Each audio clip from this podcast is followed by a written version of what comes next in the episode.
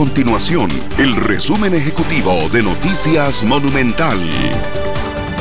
Hola, mi nombre es Fernanda Romero y estas son las informaciones más importantes del día en Noticias Monumental. Las condiciones de temporal y de aguaceros intensos se podrían mantener hasta este sábado en el Caribe y la zona norte, según estima el Instituto Meteorológico Nacional.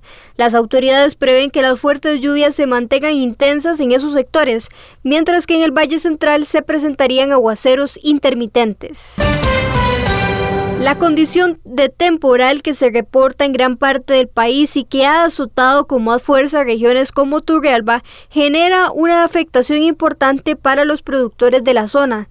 Las autoridades de la Comisión Nacional de Emergencias confirmaron una serie de inundaciones en el cantón de Turrialba, donde también se mantienen personas albergadas y comunidades incomunicadas.